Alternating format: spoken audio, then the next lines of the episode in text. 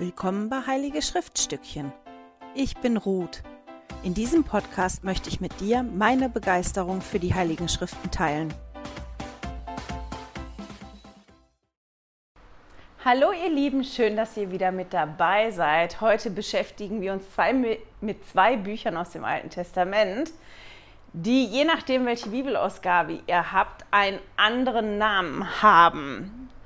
Also, wir beschäftigen uns mit dem Buch Sprichwörter oder auch Sprüche und mit dem Buch Kohelet oder auch Prediger.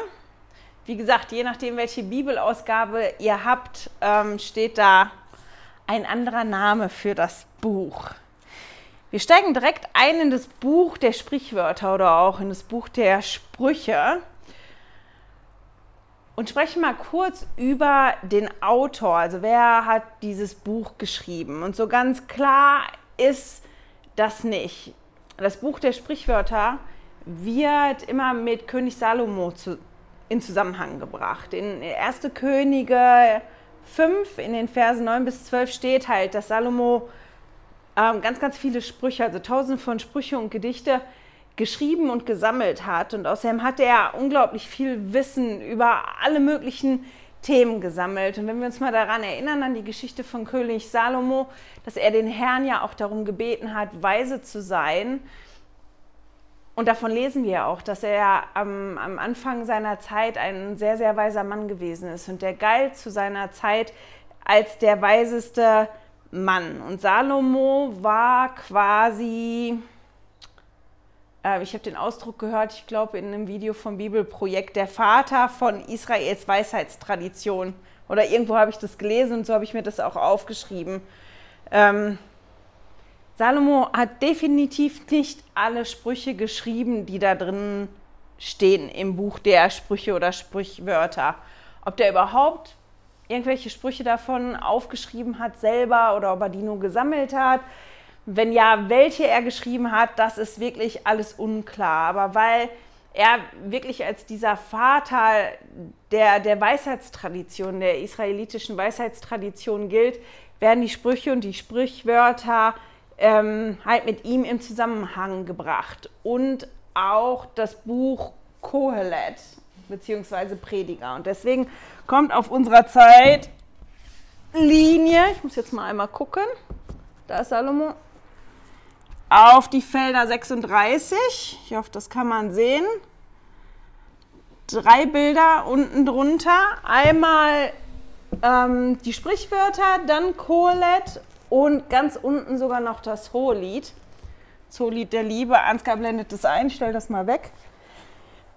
Dazu verliere ich noch mal ein, zwei Sätze zum Hohelied.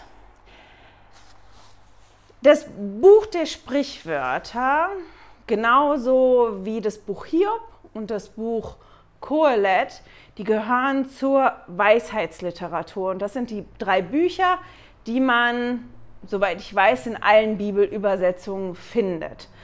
Jetzt gibt es aber auch ein paar Bücher, die nur in bestimmten Bibelübersetzungen sind. Zum Beispiel das Hohelied der Liebe. Das wird auch von manchen zur Weisheitsliteratur gezählt, oder geht halt so in, in die Richtung von, von, von dieser äh, Literatur, die mit Salomo ähm, in Zusammenhang gebracht wird. Das findet ihr vor allem in der Einheitsübersetzung und in eher katholischen Bibelübersetzungen. Wenn ihr eher die evangelischen, protestantischen Bibelübersetzungen habt, dann werdet ihr das Hohelied der Liebe da meistens nicht finden. Dafür findet ihr aber in den evangelischen Übersetzungen oft das Buch Jesus Sirach. Das ist nicht immer in den Einheitsübersetzungen oder in anderen eher katholischen Bibelübersetzungen drin. Und auch Jesus Sirach wird teilweise zu der Weisheitsliteratur gezählt. Ähm, hätte ich jetzt die Zeitlinie ganz alleine gemacht, hätte ich Jesus Sirach auch noch dazu gepackt oder halt das Hohelied weggelassen.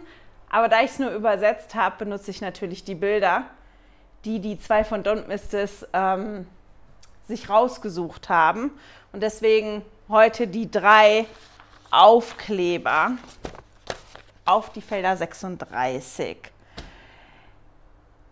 Wie gesagt, gehört ja das Buch Sprichwörter und das Buch Kohelet, die gehören zur Weisheitsliteratur. Und wenn wir jetzt hier von der Weisheit lesen oder von der Weisheitsliteratur äh, hören, dann müssen wir mehrere Punkte im Hinterkopf haben, damit wir besser damit umgehen können und es besser verstehen können.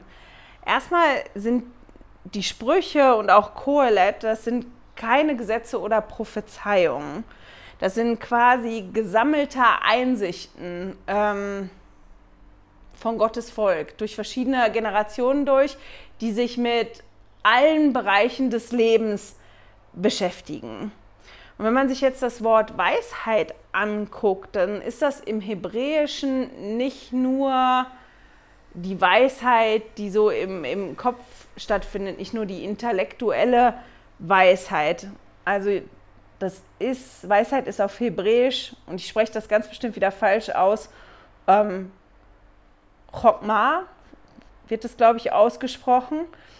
Und diese Weisheit, diese hebräische, das ist wie gesagt nicht nur das Wissen, sondern das ist quasi das angewandte Wissen, das ist das Können, das ist, wenn ein Handwerker außerordentlich gut ist in seinem Handwerk und, und da was erschafft, ist das wie angewandte Weisheit. Und das Verständnis ist, dass diese Weisheit, dieses Chokma, diese angewandte ähm, Weisheit nichts Unpersönliches ist, sondern das, was Persönliches ist, das ist quasi eine Eigenschaft, die, die Gott uns persönlich gibt. Also das ist was, was wir haben, was wir entwickeln können. Und wir zeigen halt, dass wir sie besitzen, dass wir diese Weisheit haben, indem wir sie anwenden. Und immer wenn jemand halt was Gutes tut und so darüber nachdenkt, diese Weisheit anwendet, ähm, dann zeigt er halt, dass er dieses ähm, hat. Und diese Weisheit ist, wie könnte ich das noch anders sagen, ist wie so ein moralisches ähm, Gesetz des Universums. So ungefähr muss man sich das vorstellen. So einfach, dass wenn ihr jetzt lest in den Sprüchen und immer von, von der Weisheit lest, dass ihr wisst, ne, das ist nicht nur die, das Wissen, nicht nur das, was im Kopf ist, sondern auch ähm, das Wissen anzuwenden, das wirklich praktisch zu machen, dass es auch darum geht. Das andere, was ich auch noch ähm, wichtig finde, gerade wenn wir jetzt Sprichwörter lesen, ist, da steht öfter oder wir lesen öfter von der Furcht vor Gott. Mit der Furcht vor Gott ist nicht die Angst vor Gott gemeint, das ist das nicht, sondern eher die Ehrfurcht vor Gott, dass wir ehrfürchtig sind. Also, dass wir Hochachtung und Respekt haben, dass wir demütig für Gott sind. Das ist damit gemeint, wenn ihr lest in, in den Versen, in den Büchern von Furcht vor dem Herrn. So, das waren die zwei Sachen genau zur Einleitung. Und jetzt starten wir mal wirklich mit den Sprüchen beziehungsweise mit dem Buch Sprichwörter. Und das kann man grob in drei, vielleicht auch vier Teile einteilen. Man hat die Kapitel 1 bis 9, die eine Einleitung sind, das ist so wie der Einstieg in, in das Buch. Man hat dann die Kapitel 10 bis 29, wo die ganzen Sprüche drin sind. Das sind die, die Hunderte an, an gesammelten Sprüchen über jeden Aspekt des Lebens. Und dann hat man die Kapitel 30 und 31. Die kann man entweder zusammentun oder auseinandertun, die ähm, ja wie so den Abschluss bilden dann des Buches. Und ich habe gedacht, ich erzähle mal kurz was zu jedem Teil. Also die Kapitel 1 bis 9 sind, wie ich gerade schon gesagt habe, eine, eine Einleitung. Und da finden wir mehrere Reden von einem Vater an seinem Sohn. Und der Sohn, der wird ermahnt und aufgefordert, nach Weisheit nach Weisheit zu streben und auch nach der Ehrfurcht vor Gott zu streben. Und er wird halt auch wirklich ermahnt vor den Sachen, die er meiden soll. Und das, was wir auch noch finden in, in den neuen Kapiteln, sind Gedichte zur Frau Weisheit. Und total spannend finde ich halt, dass die Weisheit wirklich personifiziert wird als Frau. Also es wird wirklich geschrieben von der Frau Weisheit, von der können wir lesen. Und über die Frau Weisheit lesen wir halt, dass sie über die Erde wandelt und jedem zuruft. Also auch da, wo voll ist, die ruft jedem ihre Weisheit zu und ist für jeden da, der lernen will. Und in den Kapiteln sehen wir durch die Gedichte mit der Frau Weisheit, dass jeder Zugang hat zur Weisheit. Also die Frau Weisheit ist nicht heimlich und erzählt das nur Auserwählten, sondern die wandelt wirklich über die Erde und die ruft es zu. Und jeder, der möchte, der hat Zugang dazu, der kann Weisheit lernen und sie auch anwenden und etwas mit ihr erschaffen. Und das finde ich ist ein ganz, ganz toller Aspekt, bevor wir dann in die ganzen Sprüche einsteigen, das zu wissen, dass es für jeden Einzelnen von uns da ist. Jeder, der will. Ähm ich glaube, das war das zu den neuen Kapiteln. Und dann kommen halt die ganzen Sprüche. Einen ganzen, ganzen Haufen Sprüche. Also ich habe die Kapitel 1 bis 10 wirklich komplett gelesen und bei den Sprüchen ähm, habe ich die Kapitel gelesen, die vorgeschlagen werden im Leitfaden, habe noch ein paar mehr Kapitel gelesen, habe aber diesmal tatsächlich nicht alle, alle Kapitel gelesen und musste teilweise wirklich schmunzeln über die verschiedenen Sprüche. Ich muss mal jetzt gucken, da waren so zwei, drei, die ich echt lustig fand. Ähm, zum Beispiel in Sprichwörter 18, Vers 19. Ein getäuschter Bruder ist unzugänglich als eine befestigte Stadt und Streitigkeiten sind wie der Riegel einer Burg. Toll, oder? Das war im Übrigen Elberfelder Übersetzung. Und bei den, also bei, bei dem Buch der Sprichwörter und auch gerade beim Buch Kohelet ist mir aufgefallen, dass sich die Bibelübersetzungen da teilweise wirklich unterscheiden. Gerade die Gute Nachricht Bibel die finde ich für das Buch Kohelet echt toll. Man kann das, glaube ich, ein bisschen besser greifen. Aber gerade die gute Nachricht Bibel übersetzt da sehr frei im Vergleich zur Elberfelder oder zur Einheitsübersetzung. Aber zurück zu dem Vers. Das war jetzt so ein Spruch, den habe ich gelesen und den fand ich gut, den fand ich auch sehr zutreffend, dass, dass wenn man jemanden täuscht, der halt wirklich unzugänglicher als eine befestigte Stadt ist und dass Streitigkeiten wirklich wie ein Riegel ähm, von der Burg sind, dass wenn man sich streitet, da was zugeht und, und man selber und der andere ja dann nicht mehr so zugänglich sind. Also da sind wirklich Sprüche. Ähm, die fand ich sehr zugänglich, aber manche Sprüche, die ich gelesen habe, habe ich gedacht, naja, das ist so ein bisschen, ja, das ist ein bisschen simpel oder das ist ein bisschen einfach, das stimmt so nicht ganz. Und deswegen muss man sich das auch nochmal angucken, was diese Sprüche, Sprüche oder Sprichwörter sind und was sie nicht sind. Also diese Sprüche sind keine Versprechen oder Garantien, sondern die Sprüche, die hantieren mit Wahrscheinlichkeiten. Oft dieses Wenn-Dann-Prinzip. Wenn du das und das machst, dann bekommst du das und das. Und manchmal, wenn man das liest, erscheint einem das wirklich, das jetzt zu simpel und zu einfach. Also mir erscheint das zumindest so. Und es gibt ja ganz, ganz oft Ausnahmen zu den Wahrscheinlichkeiten. Okay, wenn man das macht, ist es sehr wahrscheinlich, dass das passiert, ja. Wenn ich früh schlafen gehe, wenn ich mich viel bewegen gehe, wenn ich mich gesund ernähre, ist es höchstwahrscheinlich, dass ich ein langes Leben haben will. Äh, nicht will, will, will, wollen will ich schon, dass ich ein langes Leben haben werde. Das ist sehr wahrscheinlich.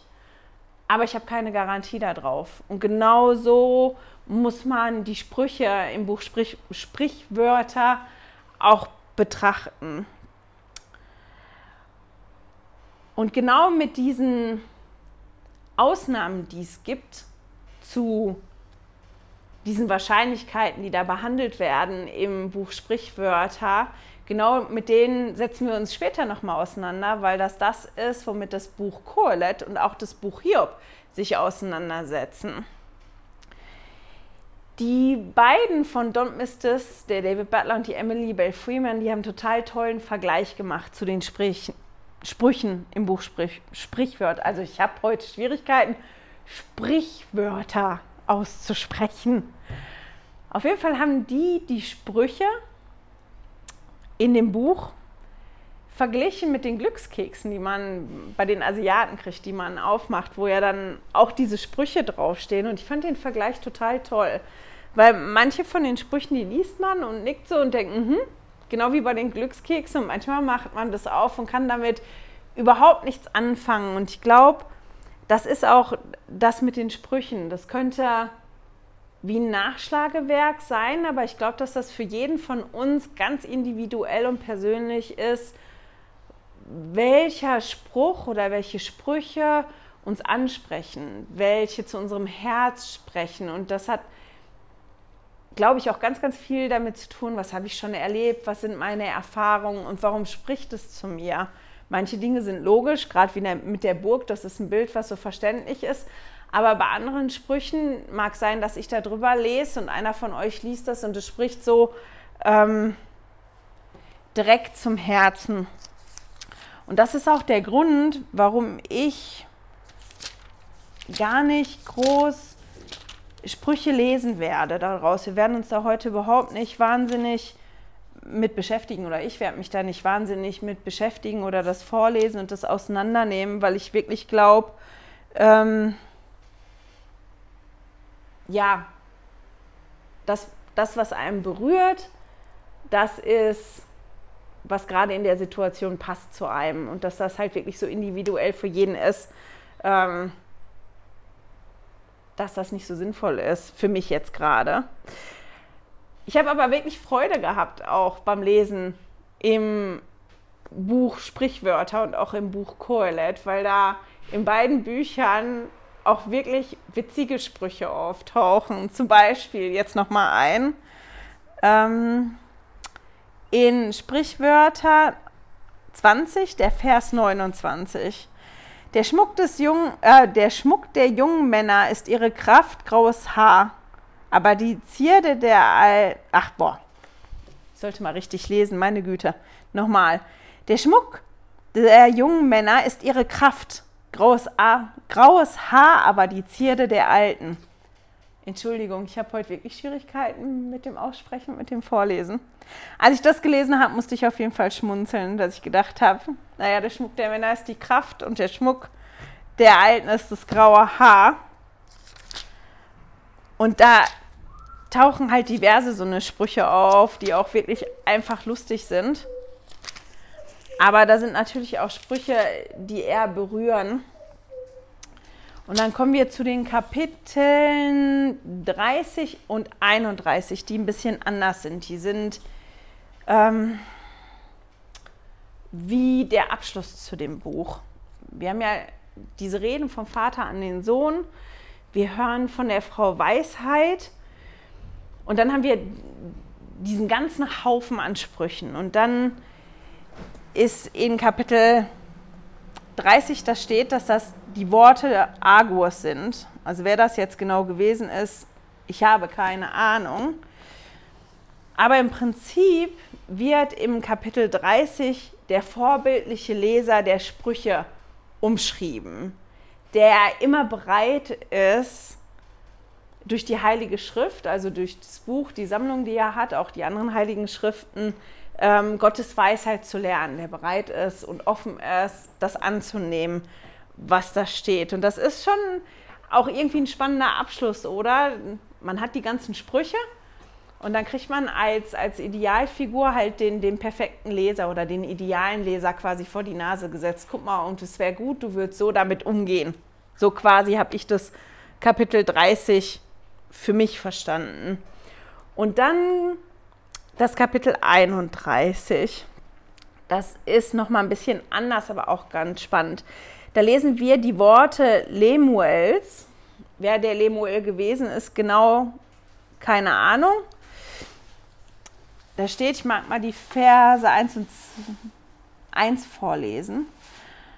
Also, Sprichwörter 31, Vers 1. Worte Lemuels, des Königs von Massa, mit denen seine Mutter ihn unterwies. Also ganz eigentlich lesen wir da nicht die Worte Lemuels, sondern die Worte seiner Mutter, die Worte, mit der die Mutter ihn unterrichtet, unterwiesen hat.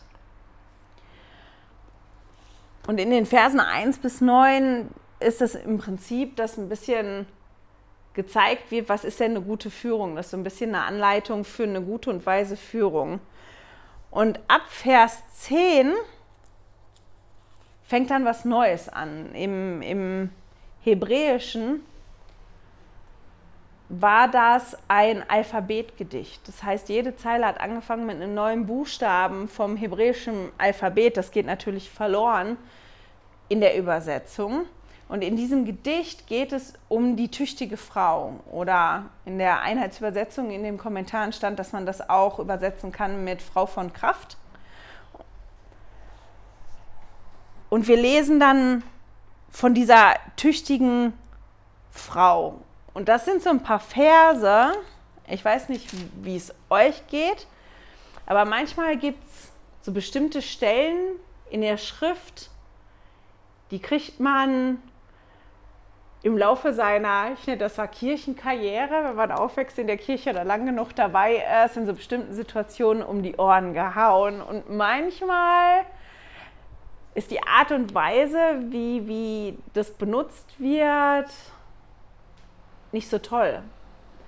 Ich weiß, dass ich das Beispiel von den zehn Jungfrauen mit der Öllampe, ich kann das nicht leiden, das ist so negativ für mich belegt, weil das ähm, mal als Begründung für was genommen worden ist, was ich fürchterlich ungerecht gefunden habe und auch total unpassend gefunden habe. Und es wurde immer wieder rausgeholt von ähm, jemandem, der in der Leitung gewesen ist. Und ich fand das so schlimm, dass ich das bis heute habe, wenn ich das lese. Ich kann das ganze Gute da drin sehen, aber das ist so wirklich negativ für mich belegt. Und hier die Verse, die, die jetzt folgen, die waren, bis ich die jetzt gelesen habe, ähnlich. Nicht ganz so schlimm negativ belegt, aber das ist so, was ich teilweise auch in meiner ähm, JD-Karriere, also als junge Frau, in der Kirche so um die Ohren gehauen gekriegt habe, guck mal, das ist quasi das Idealbild. So sollte eine tüchtige Frau eigentlich sein. Und ich habe mich ja jetzt so ein bisschen beschäftigt damit und habe so ein bisschen anderen Blickwinkel darauf gekriegt und da bin ich total ähm, dankbar drüber, weil eigentlich, wenn man das so liest und ein bisschen im Hinterkopf hat, oder wenn man nicht hingeht und das Kapitel einfach nur rauspickt oder die Verse nur rauspickt und die für sich alleine betrachtet, sondern man die wirklich in dem Zusammenhang, in dem Setting von dem Buch der Sprichwörter betrachtet. Dass man ja am Anfang dieses hat, dass der Vater dem Sohn sagt, ich gebe dir jetzt Rat. Man dann von, von ähm, der weisen Frau liest, der Weisheit, die, die ähm, als Frau personifiziert wird und dann ja die ganzen Sprüche hat. Und dann im Kapitel 30 ja das hat, das ist der perfekte Leser. So solltest du eigentlich mit den Sprüchen umgehen. Dass man, wenn man nicht darauf fixiert ist, zu denken, das ist jetzt eine Beschreibung dafür, wie die perfekte, tüchtige Frau sein soll, sehen kann oder dass ich sehen konnte, dass das eigentlich mehr eine Beschreibung ist, wie man das anwenden kann. Also diese tüchtige Frau, die lebt entsprechend der Weisheit der Sprüche. Die setzt die Weisheit praktisch um, in einer perfekten Art und Weise. Und teilweise sind die Umschreibungen für die tüchtige Frau hier und Frau Weisheit ganz am Anfang in den Kapiteln sehr ähnlich. Das ist auch noch spannend, das kann man sich auch noch angucken. Und deswegen ist es für mich jetzt eher wie so eine Repräsentation oder das verkörpert die Weisheit noch mal anders als die Frau Weisheit ganz am Anfang. Das ist so eine Frau und wenn man sich nicht so festbeißt an den einzelnen Dingen, die sie tut, sondern mal das Überblick machen, was macht denn die tüchtige Frau da? Die tüchtige Frau, die setzt diese Sprüche halt wirklich praktisch um. Die, das habe ich mir ja geschrieben, die sorgt halt für ihre Familie, die, die möchte kümmern, die möchte sorgen, die, die verwaltet eigenständig ein Anwesen und, und unterweist das, die zeigt Nächstliebe. Liebe die ist vorbereitet, tatkräftig und vorausschauend, die erschafft Kostbares und Wertvolles, die versucht, klugen Rat zu geben, die versucht, Ordnung zu halten. Das sind ja all die Dinge, ähm, die auch besprochen werden in den Sprüchen, die wir vorher lesen, in den ganzen Kapiteln. Und das finde ich wiederum spannend, weil das die Dinge sind, die ja dann auch durch die Jahrhunderte gehen. Und das halt das wirklich beides repräsentiert. Natürlich eine reale Frau oder auch Mann. Das könnte ja auch ein Mann sein, der tüchtige Mann, der die Sprüche anwendet. Eine ganz normale Person. Aber dass das auch ein bisschen wieder eine Verkörperung von der Weisheit ist. Okay, wir haben jetzt die Sprüche gelesen, das sind so einzelne Sprüche. Und ja, man, klar, man versteht die Bilder, die da sind, aber wie kann man das praktisch anwenden? Wie würde das praktisch aussehen? Und das ist ein bisschen das, was ich jetzt finde auf einmal in, in diesen Versen im Sprichwörter 31. Und das fand ich für mich ganz spannend. Bin ich auch noch nicht fertig mich damit, mich damit auseinanderzusetzen. Es tut mir heute leid für die ganzen komischen Formulierungen. Ich kriege das mit keine Ahnung, ich glaube, heute ist mein Kopf einfach wirklich viel schneller als meine Zunge. Wir steigen jetzt ein in mein neues Lieblingsbuch im Moment im Alten Testament. Und zwar das Buch Kohelet oder auch in das Buch Prediger. Das habe ich komplett gelesen und ähm, habe wirklich Spaß gehabt. Ich habe bei beiden Büchern, weder bei Sprichwörtern noch bei Kohelet diesmal gehabt, dass da irgendwas war, was total geistig gewesen ist. Deswegen kann ich das auch nicht mit euch teilen. Das war spannend, das zu lesen und ich glaube tatsächlich, dass wenn man zwischendrin das Buch der Sprichwörter aufschlägt oder auch Prediger aufschlägt, dass man da Dinge findet, die einen anrühren kann und die den Geist berühren können und die, die geistig sind. Für mich war es dieses Mal nicht so, aber ja, ich habe trotzdem Freude gehabt, unter anderem, weil, weil die Sprüche teilweise so lustig sind oder so schräg sind, dass die so lustig sind, aber auch, weil ich so neue Erkenntnisse gefunden habe für mich. Und gerade ähm, das Buch Prediger, das hat irgendwie, weiß ich nicht, oder das Buch Kohelet zu mir gesprochen diesmal. Kohelet ist hebräisch und man kann es eigentlich übersetzen als Kohelet ist jemand, der Menschen versammelt und zu denen spricht. Und das wird oft als Lehrer auch übersetzt. Also je nachdem, welche Bibelübersetzung hat, ist ähm, der erste Vers auch schon anders. Da steht entweder die Worte des Predigers oder die Worte des Lehrers oder die Worte Kohelets. Ist halt immer das Gleiche mit gemeint im Prinzip. Auch das Buch, wie ich gerade schon gesagt habe, gehört zur Weisheitsliteratur. Und wer der Autor davon ist, ist total unklar auch. Der ist wirklich anonym. Es gibt da verschiedene Theorien von, dass das König Salome gewesen, ähm, Salomon gewesen ist, dass es ein anderer Nachfahre von König David gewesen ist oder dass es irgendein israelitischer Lehrer war, der Salomo sehr ähnlich gewesen ist. Man weiß das nicht, aber es gehört halt wirklich in die Richtung und deswegen ist das auf dem Zeitstrahl auch unter König Salomo einsortiert, weil das wirklich in diese, in diese Weisheitstradition reingehört. Ich habe ja schon ein paar Mal euch erzählt von dem Bibelprojekt, das es gibt. Also das findet ihr wirklich unter www.dasbibelprojekt.de. Das ist die Seite von denen. Die haben aber auch auf YouTube ganz, ganz viele tolle Videos. Die haben unter anderem immer Videos zu jedem einzelnen Buch in der Bibel, wo die den Inhalt so ein bisschen erklären und die strukturelle, den strukturellen Aufbau. Die haben aber, ich glaube, seit diesem Jahr auch so bestimmte Serien, die die machen, wo die sich mit der Bedeutung von einzelnen Wörtern beschäftigen oder wie die Lyrik im, in der Bibel und erklären, ähm, was einem helfen könnte, damit man die Bücher besser verstehen kann. Und die haben eine Reihe zur Weisheitsliteratur, wo die sich wirklich auseinandersetzen, ganz kurz, also jedes Video ist irgendwie, ich glaube, zwischen sechs und acht Minuten lang das sind drei Videos zu der Weisheitsliteratur, also zum Buch der Sprichwörter, bei denen Sprüche, aber man findet es bei beiden. Also wenn ihr auf YouTube ähm, Bibelprojekt und Sprüche sucht, findet ihr das und auch vom Prediger bzw. Kohelet und das dritte Buch zum Buch Hiob. Da haben die eine Reihe, wo die, wo die drei, drei Bücher besprechen als Weisheitsliteratur. Was ist Weisheitsliteratur und, und wie spielen die drei Bücher zusammen?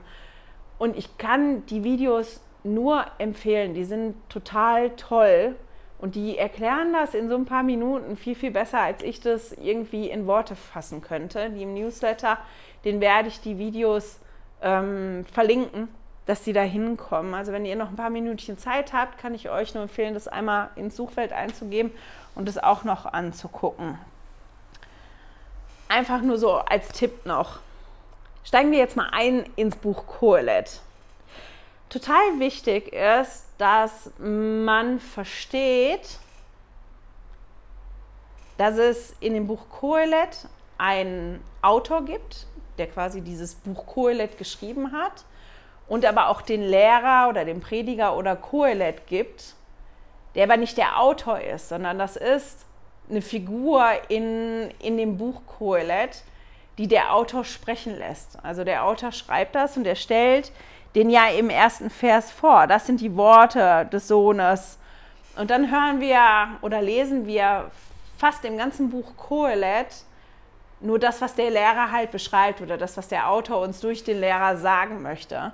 Und ganz am Ende, ab Kapitel 12, dann, ich glaube im Vers 9 oder so fängt es an, ähm, spricht dann wieder der Autor zu uns und der fasst dann das was der Lehrer uns die ganze Zeit vorher eigentlich sagen will, was der uns näher bringen wollte, fasst der dann nochmal zusammen.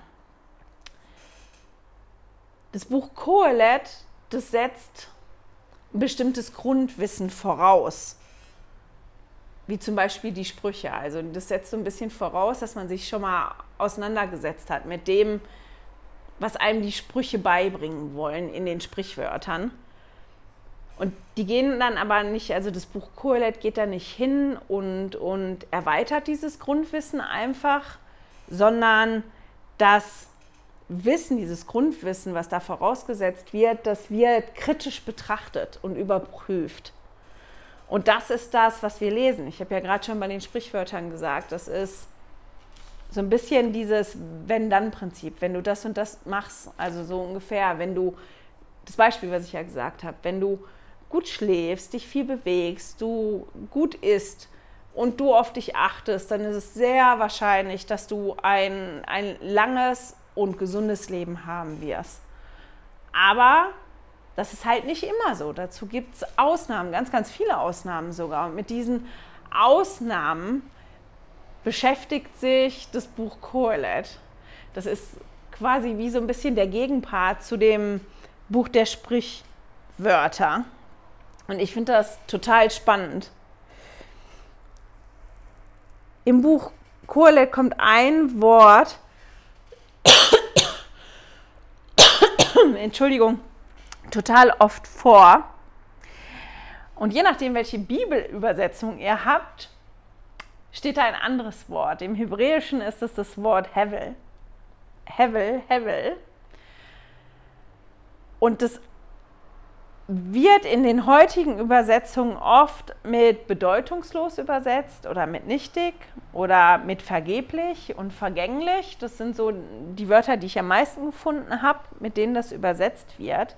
Wenn man das Wort Hevel aber wörtlich übersetzt, dann heißt es eher Dampf und Rauch.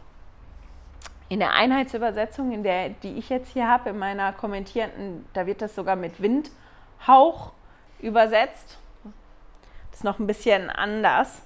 Und dieses Wort wird, wenn ich das richtig im Kopf habe, ich glaube 38 Mal benutzt in den Kapiteln. Also das ist ganz, ganz oft da.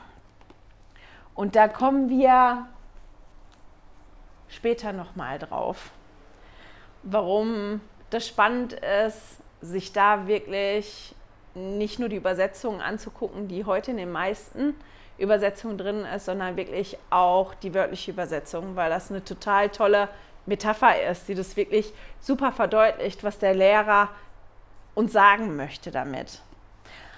Also, in dem Kapitel spricht ja der Autor durch den Lehrer zu uns und, und der setzt sich ja kritisch mit diesem Grundwissen auseinander. Der guckt sich das an, der überprüft dieses Grundwissen. Ist das wirklich so? Wenn du das und das machst, dann passiert das.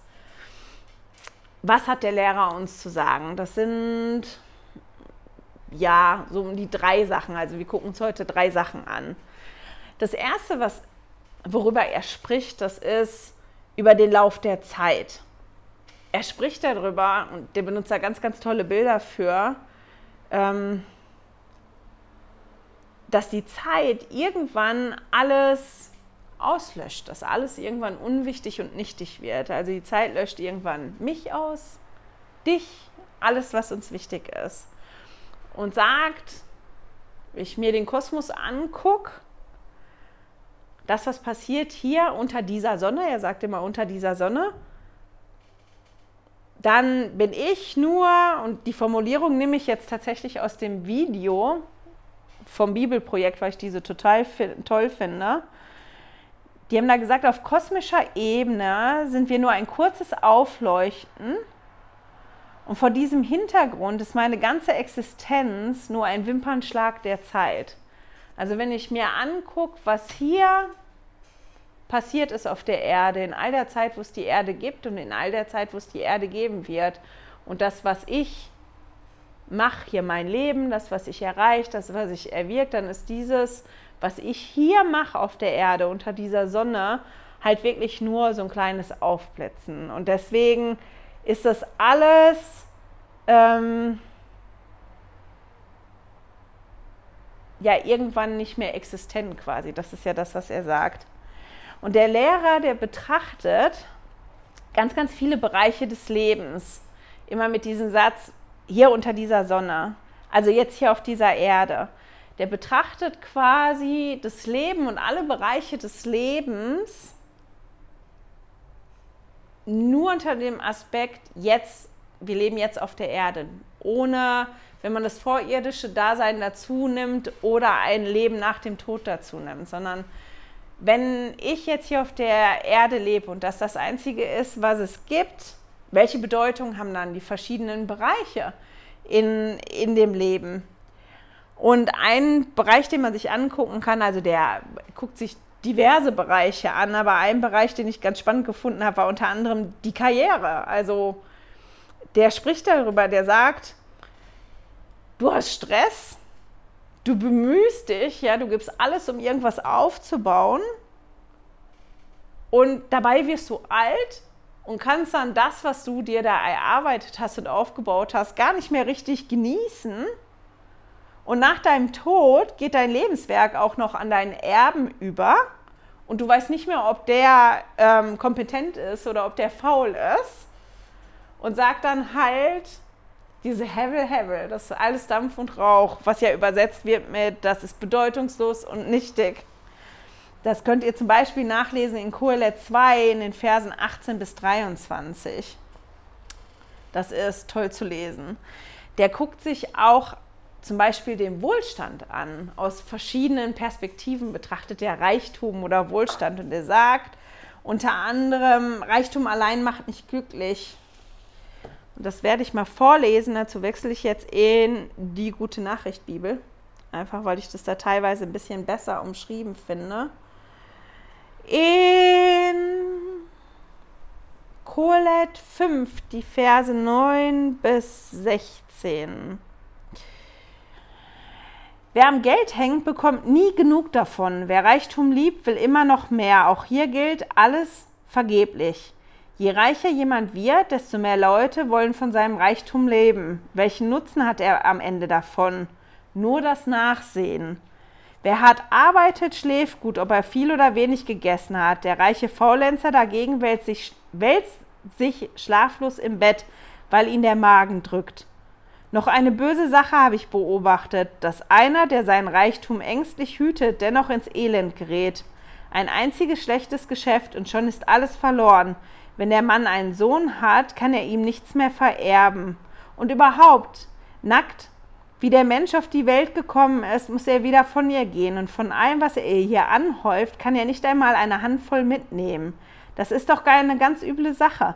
Der Mensch muss gehen, wie er gekommen ist. Für nichts und wieder nichts hat er sich abgeplagt. Sein Leben lang hat er sich nichts gegönnt und sich mit Ärger, Sorgen und Krankheit herumgeschlagen. Also er spricht halt wirklich darüber, schön und gut, dass du reich bist. Mag auch gut sein in manchen Bereichen. Ganz am Ende kannst du es aber nicht mitnehmen. Was nützt dir das? Alles vergeblich. Das ist wieder dieses Hevel, Hevel. Alles Rauch und Dampf. Ähm, der spricht dann auch darüber, dass halt Reichtum nicht glücklich macht. Muss ich mal gucken. Den fand ich nämlich so toll, den Vers. Das ist in, in Kohelet 6, die Verse 7 bis 9. Und es deckt zwei Bereiche ab. Einmal nochmal geht es da um den Wohlstand und den Reichtum, aber auch um die Weisheit. Ähm, der Mensch müht sich ständig ab, um sich satt essen zu können. Was hilft's? Er wird doch immer wieder hungrig. Darin geht es den Weisen nicht besser als den Unwissenden. Was nützt es den Armen, wenn sie etwas wissen? Wissen macht nicht satt. Gib dich zufrieden mit dem, was du hast und verlang nicht nach allen möglichen anderen Dingen, denn das ist vergebliche Mühe und Jagd nach dem Wind. Also, dass er auch sagt, was soll die Mühe? Du gibst dir Mühe, Mühe, Mühe, damit du Essen am Tisch hast. Was nützt das? Wirst ja trotzdem immer wieder satt. Also, wie das nimmt einfach kein Ende, egal wie viel du dir Mühe gibst. Und es spielt auch keine Rolle, ob du weise bist oder ob du unweise bist. Ähm, ist das Gleiche. Beide werden immer wieder hungrig werden. Das hört nicht auf. Spannend, oder? Ähm, er sagt auch, dass Weisheit, und das ist sehr spannend, weil es ja vorher im Buch der Sprüche darum ging, das Buch der Sprüche ist ja quasi ein Handbuch zum, zum guten Leben in Gottes Welt. Und es geht ja darum, diese Weisheit und die Ehrfurcht vor Gott zu lernen. Und dass die für alle da ist. Und er sagt hier, dieser Lehrer, dass Weisheit eigentlich auch irgendwie Hevel ist, also Dampfrauch oder ähm, bedeutungslos und nichtig. Das eine Beispiel haben wir ja gerade schon gelesen oder habe ich gerade gelesen in Kohelet 6. Es gibt aber noch ein anderes in Kohelet 1. Das fand ich so toll. Ich hoffe, dass das das Richtige ist. Das ist auch gute Nachricht, Bibel. Und das lesen wir in Kohelet 1, die Verse 16 bis 18. Ich sagte zu mir selbst, ich weiß mehr als alle, die vor mir über Jerusalem geherrscht haben. Ich habe eine Fülle von Weisheit und Erkenntnis gesammelt. Doch als ich darüber nachdachte, was das alles wert ist und was der Weise den uneinsichtigen Schwachköpfen voraus hat, erkannte ich, auch die Bemühungen um Weisheit und Erkenntnis ist Jagd nach Wind. Wer viel weiß, hat viel Ärger. Je mehr Erfahrung, desto mehr Enttäuschung. Und da gibt es so einige Beispiele. Und das ist so den ersten Punkt, den er macht, halt über, er spricht über diesen Lauf der Zeit und was da alles passiert. Und dann spricht er halt über einen zweiten großen Punkt, der immer wieder auftaucht in den Kapiteln, nämlich der Tod. Er spricht darüber, dass wir alle sterben werden und dass total egal ist, ob du gut oder böse bist, ob du schlau oder dumm bist, ob du gottesfürchtig bist oder nicht, äh, ob du was im Leben erreicht hast, ob du quasi Karriere gemacht hast oder nicht, ob du Mensch bist oder ein Tier. Alle werden sterben und der Tod kommt quasi als der große Gleichmacher. Und wenn alle so und so sterben müssen, was macht es dann für einen Sinn? Das betrachtet er auch als so zweiten Punkt. Und dann betrachtet er auch noch die Zufälligkeit des Lebens. Wenn man das Buch der Sprichwörter liest, dann bekommt man da ja den Eindruck, dass da nichts zufällig ist. Da gibt es ja dieses Wenn-Dann-Prinzip, also Ursache, Wirkung. Wenn ich das mache, dann passiert das. Und wenn ich das nicht mache, dann passiert das. Aber das ist ja der Punkt. Das Leben funktioniert nicht immer so. Da gibt es ja die Ausnahmen für. Und das ist ja das, was der Kritiker äh, erkannt hat. Der hat halt erkannt, keiner von uns kann das Leben hier auf der Erde wirklich kontrollieren. Wir haben das nicht in der Hand. Die meisten Dinge haben wir wirklich nicht in der Hand. Und dafür, um das zu umschreiben, benutzt er diese Metapher, von der ich ganz am Anfang erzählt habe, dieses Hevel, was ja oft in den Heiligen Schriften hier übersetzt wird mit bedeutungslos oder nichtig oder vergeblich vergänglich, in der Einheitsübersetzung mit Windhauch, das aber, wenn man das wörtlich übersetzt, Dampf oder Rauch heißt. Und die Metapher ist eigentlich total toll, weil stellt euch den Rauch mal vor. Es gibt ja Rauch anders. Es gibt den Rauch, wenn es einen Brand gibt, es gibt den Rauch, wenn jemand Zigarette raucht. Manche können sogar richtig so Ringe machen, wenn die dann den Rauch auspusten. Ähm, die in dem Video nehmen die Figur des Lehrers, die nennen den den Kritiker und lassen den eine Pfeife rauchen. Auch aus einer Pfeife kommt Rauch. Und dieser Rauch, ich meine, ich musste da an Wolken denken. Wolken sind nicht wirklich Rauch, aber Wolken sind ja im Prinzip so eine Art Wasserdampf. Ich weiß nicht, ob ihr euch schon mal hingelegt habt ähm, im Sommer auf die Wiese und in den Himmel geguckt habt und die Wolken beobachtet habt. Wenn dann Bilder entstehen, wenn man auf einmal Dinge sieht in den Wolken und man guckt einmal weg und guckt wieder hin und auf einmal hat sich das Bild in den Wolken verändert. Und so ist das ja auch mit Dampf und Rauch. Da können Bilder entstehen und man blinzelt einmal und schon hat sich das aufgelöst und da ist ein, ein anderes Bild entstanden. Und die Wolken oder Rauch können auch total fest aussehen. Aber wenn man danach greifen würde, würde man da durchgreifen, weil es nur so aussieht, als wenn es fest ist. Und man kann das eigentlich gar nicht richtig fassen. Und wenn man jetzt Wasserdampf im klassischen Sinn, wenn man jetzt so an Nebel denkt, wenn man ganz, ganz viel Nebel hat, dann ist es manchmal schwer, im Nebel überhaupt irgendwas zu sehen, weil da einfach viel zu viel davon ist. Und dieses Bild, diese Metapher benutzt er halt, um zu schreiben, wie das Leben ist. Und deswegen ist die Übersetzung, die wir oft haben in, in den Bibeln, nämlich dass da steht, das ist bedeutungslos und nichtig, nicht 100% passend. Ähm, das ist schon gut, weil das so in die Richtung geht, aber nicht ganz, weil er ja nicht hingeht und sagt, das Leben ist total bedeutungslos oder das Leben ist nichtig oder äh, vergeblich, sondern der sagt halt, dass unser Leben oft so ist wie Rauch, dass der verwirrend ist, dass es unklar ist, dass die Situation in unserem Leben sich manchmal verändern und wir das gar nicht unter Kontrolle haben. Im einen Moment ist das noch so, das ist wunderschön und dann kommt irgendwas und das ist total anders. Und das ist das, was er eigentlich sagt, mit diesem Bild, was er dann immer benutzt, dieses Hevel, Hevel, Hevel. Also ähm, bedeutungslos oder vergeblich und vergänglich. Ähm, und ich, als ich das so gelesen habe, habe gedacht, ja, das Leben ist doch oft so, oder? dass sich das so verändert und dass wir so Dinge nicht unter Kontrolle haben. Wir meinen das, wir haben das unter Kontrolle und dann kommt ein kleines Ereignis oder ein großes Ereignis und pom, auf einmal sieht das Leben total anders aus oder der Aspekt in unserem Leben ist total anders. Und das ist das, was er eigentlich sagt.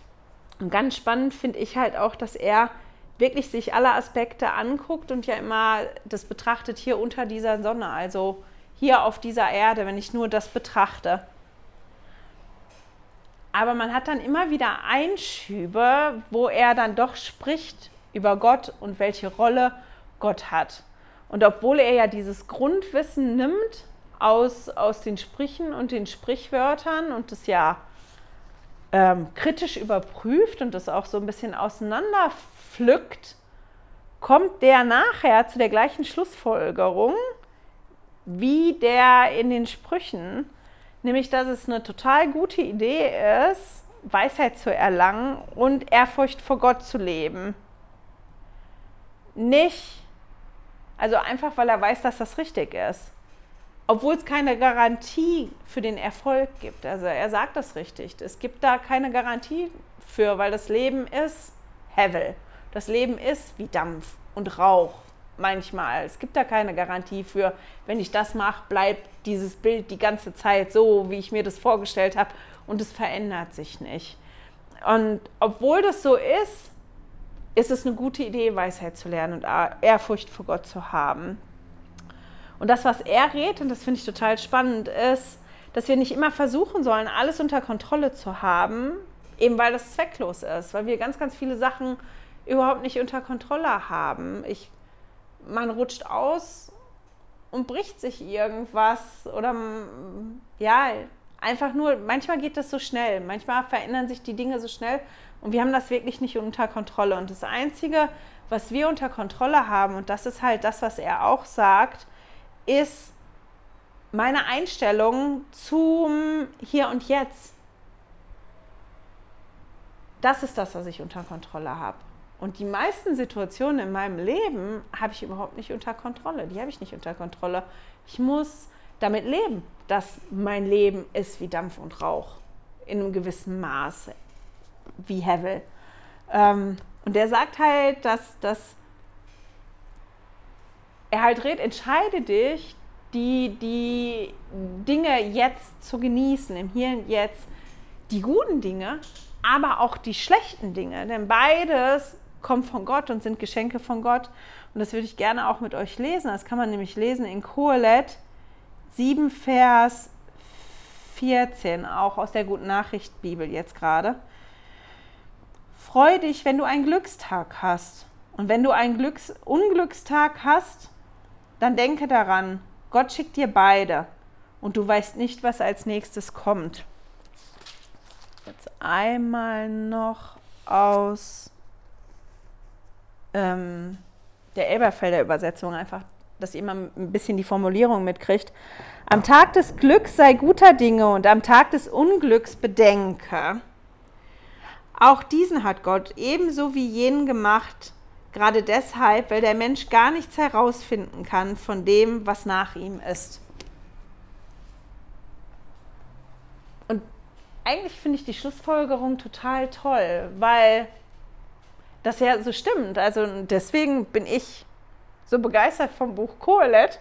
Ich sage ja, es ist im Moment mein Lieblingsbuch jetzt. Erstens, weil ich auch dann zu neige, mir so Dinge kritisch anzugucken. Und als ich die Sprüche gelesen habe, ich das auch oft genug im Kopf hatte. Bei manchen Dingen, ja gut, ist so, ist ein gutes Bild, aber bei vielen Sachen, ja, aber. Stimmt halt nicht immer. Da gibt es zu viele Ausnahmen. Und das ist ja genau das, ähm, was da passiert in, in den Kapiteln, die wir da lesen, dieser, dieser Auseinandersetzung damit. Und dass, dass dieser Autor uns durch den Lehrer da so durchgehen lässt und das so zeigt. Und ich finde auch ganz spannend, dass er sich das wirklich anguckt, okay, wenn wir jetzt davon ausgehen, es gibt Gott nicht und ich betrachte nur das Leben hier unter der Sonne, dann sind die Dinge wirklich ähm, teilweise bedeutungslos und nichtig. Aber es gibt halt Gott. Und Gott wird halt ganz am Ende von uns Rechenschaft fordern. Und deswegen ist es wichtig, ähm, ja, dass wir probieren, Weisheit zu lernen, Weisheit zu erlangen und Ehrfurcht vor Gott zu haben. Und ich würde gerne, ich hoffe, dass das jetzt der richtige Vers ist. Aufhören gleich noch mit einem paar Versen mal einmal schnell gucken, ob das das Richtige ist. Ähm, genau. Und das möchte ich euch auch vorlesen in der Elber, aus der Elberfelder Übersetzung und ähm, der Guten Nachricht Bibel. Und das ist so die Quintessenz. Und mit dem Gedanken würde ich euch auch gerne in die nächste Woche schicken. Also, Kohelet 3, die Verse 11 bis 15. Zuerst aus der Elberfelder Übersetzung. Alles hat er schön gemacht zu seiner Zeit, auch hat er die Ewigkeit in ihr Herz gelegt, nur dass der Mensch das Werk nicht ergründet, das Gott getan hat, von Anfang bis zum Ende. Ich erkannte, dass es nichts Besseres bei ihnen gibt, als sich zu freuen und sich sein Leben gütlich zu tun, aber auch, dass jeder Mensch isst und trinkt und Gutes sieht bei all seinen Mühen. Das ist eine Gabe Gottes. Ich erkannte alles, was Gott tut. Ich erkannte, dass alles, was Gott tut, für ewig sein wird. Es ist ihm nichts hinzuzufügen und nichts davon wegzunehmen. Und Gott hat es so gemacht, damit man sich vor ihm fürchtet. Was da ist, war längst, und was sein wird, ist längst gewesen. Und Gott sucht das Entschwundene wieder hervor. Und jetzt in der guten Nachricht Bibel, genau die gleichen Verse. Colette 3, Verse 11 bis 15. Entschuldigung, dass es jetzt so dunkel wird, kommt gerade ein Gewitter reingezogen. Gott hat für alle eine Zeit vorher, für alles eine Zeit vorherbestimmt, zu der er es tut. Und alles, was er tut, ist vollkommen. Dem Menschen hat er eine Ahnung von dem riesigen Ausmaß der Zeiträume gegeben. Aber von dem, was Gott in dieser unvollstellbaren langen Zeit tut, kann der einzelne Mensch nur einen winzigen Ausschnitt wahrnehmen. Ich bin zu der Erkenntnis gekommen, das Beste, was der Mensch tun kann, ist, sich zu freuen und sein Leben zu genießen, solange er es hat. Wenn er aber zu essen und zu trinken hat und genießen kann, was er sich erarbeitet hat, dann verdankt er das der Güte Gottes. Ich habe erkannt, alles, was Gott tut, ist unabänderlich für alle Zeiten. Der Mensch kann nichts hinzufügen und nichts davon wegnehmen. So hat es Gott eingerichtet, damit wir in Ehrfurcht zu ihm aufschauen. Was in der Vergangenheit geschah und was in der Zukunft geschehen wird, hat Gott lange zuvor festgelegt. Und die Zeit, die uns entschwunden ist, ist bei ihm nicht vergangen. Und ich finde den Grundgedanken total toll, weil das ja letztendlich so ist. Ich kann ganz viele Dinge nicht kontrollieren. Und ähm, wenn ich versuche, immer alles total unter Kontrolle zu haben, dann ist es quasi schon zum Scheitern verurteilt. Ich kann mein Bestes geben. Ich sollte auch mein Bestes geben. Aber ähm, das, worum es vor allem geht, ist, und das ist das, was ich kontrollieren kann, das ist ja auch das, was er sagt, ist ähm, meine Einstellung zu dem Hier und Jetzt das ist das, was das Leben mir jetzt gerade präsentiert. Das ist das, da kommen gute Sachen und da kommen schlechte Sachen. Und das, was ich kontrollieren kann in einem gewissen Maß, ist, wie gehe ich jetzt damit um, ähm, dass mein Leben gerade so ist. Jetzt muss ich mal schnell gucken, bei mir jetzt gerade, während ich spreche, ein Gedanke kommt. Ähm, von der Generalkonferenz von etwas, was der Präsident Nelson gesagt hat. Aber ich weiß jetzt gerade wirklich nicht. Ah, ich glaube, das war in der letzten Ansprache. Das kommt mir jetzt gerade. Der hat nämlich gesprochen, ganz am Ende. Der hat ja drei Ansprachen gehabt. Und das war die letzte. Und da spricht er ja auch darüber, dass jetzt die Zeit ist. Ähm, Genau. Präsident Nelson hat gesagt in der Ansprache, jetzt ist die Zeit. Die Zukunft ist immer ungewiss, das Wetter ist unbeständig, Wirtschaftszyklen sind unberechenbar, Katastrophen, Unfälle und Krankheiten können das Leben schnell verändern. Diese Ereignisse haben wir größtenteils nicht in der Hand. Aber es gibt manches, was wir doch in der Hand haben. Zum Beispiel, wie wir jeden Tag unsere Zeit verbringen. Dann liest er ähm, ein Gedicht vor und dann sagt er, ja, wir sollten aus der Vergangenheit lernen, ja, wir sollten uns auf die Zukunft vorbereiten, aber nur jetzt können wir handeln. Jetzt ist die Zeit, in der wir lernen können. Jetzt ist die Zeit, in der wir umkehren können. Jetzt ist die Zeit, in der wir anderen ein Segen sein und die erschlafften Hände wieder stark machen können. Und das ist im Prinzip ja nicht groß anders als das, was Kohelet da sagt. Kohelet formuliert das nur total anders. Oder der Autor von Kohelet formuliert das total anders. Aber mir hat das halt gut getan, mich daran zu erinnern. Und ich glaube, das ist was, was so einigen von uns gut tun würde. Manchmal tief Luft zu holen und, und manche Dinge einfach zu lassen. In dem einen Video sagen die, und das war ein schönes Bild, dass man sein, sein Leben mit offenen Händen ähm, leben soll und dass man nicht so klammern soll, weil man ganz oft das gar nicht unter Kontrolle hat, was in die Hände gelegt wird und was wieder weggeht, sondern ähm, ich das nur unter Kontrolle habe, mit dem umzugehen, was ich gerade habe. Und ähm, dass dieses Festklammern an manchen Dingen ähm, ja dann einfach wirklich schwierig werden kann und dass ich mir da mehr Schwierigkeiten mitmache, als ich eigentlich haben müsste. So, mit diesen wunderschönen Gedanken schicke ich euch in die nächste Woche. Freut euch schon. Ich meine, nächste Woche starten wir mit Jesaja. Ich bin mal gespannt, wie das wird. Hat eine schöne Woche. Tschüss. Ich hoffe, wir sehen und hören uns nächste Woche wieder. Hey, danke fürs Zuhören. Dieser Podcast ist die Audiospur von meinem YouTube-Video. Wenn du mich also nicht nur hören, sondern auch sehen möchtest, findest du mich auf YouTube unter Heilige Schriftstückchen. Melde dich auf www.heiligeschriftstückchen.ch für meinen Newsletter an und erhalte Zitate und Links passend zu jeder Episode.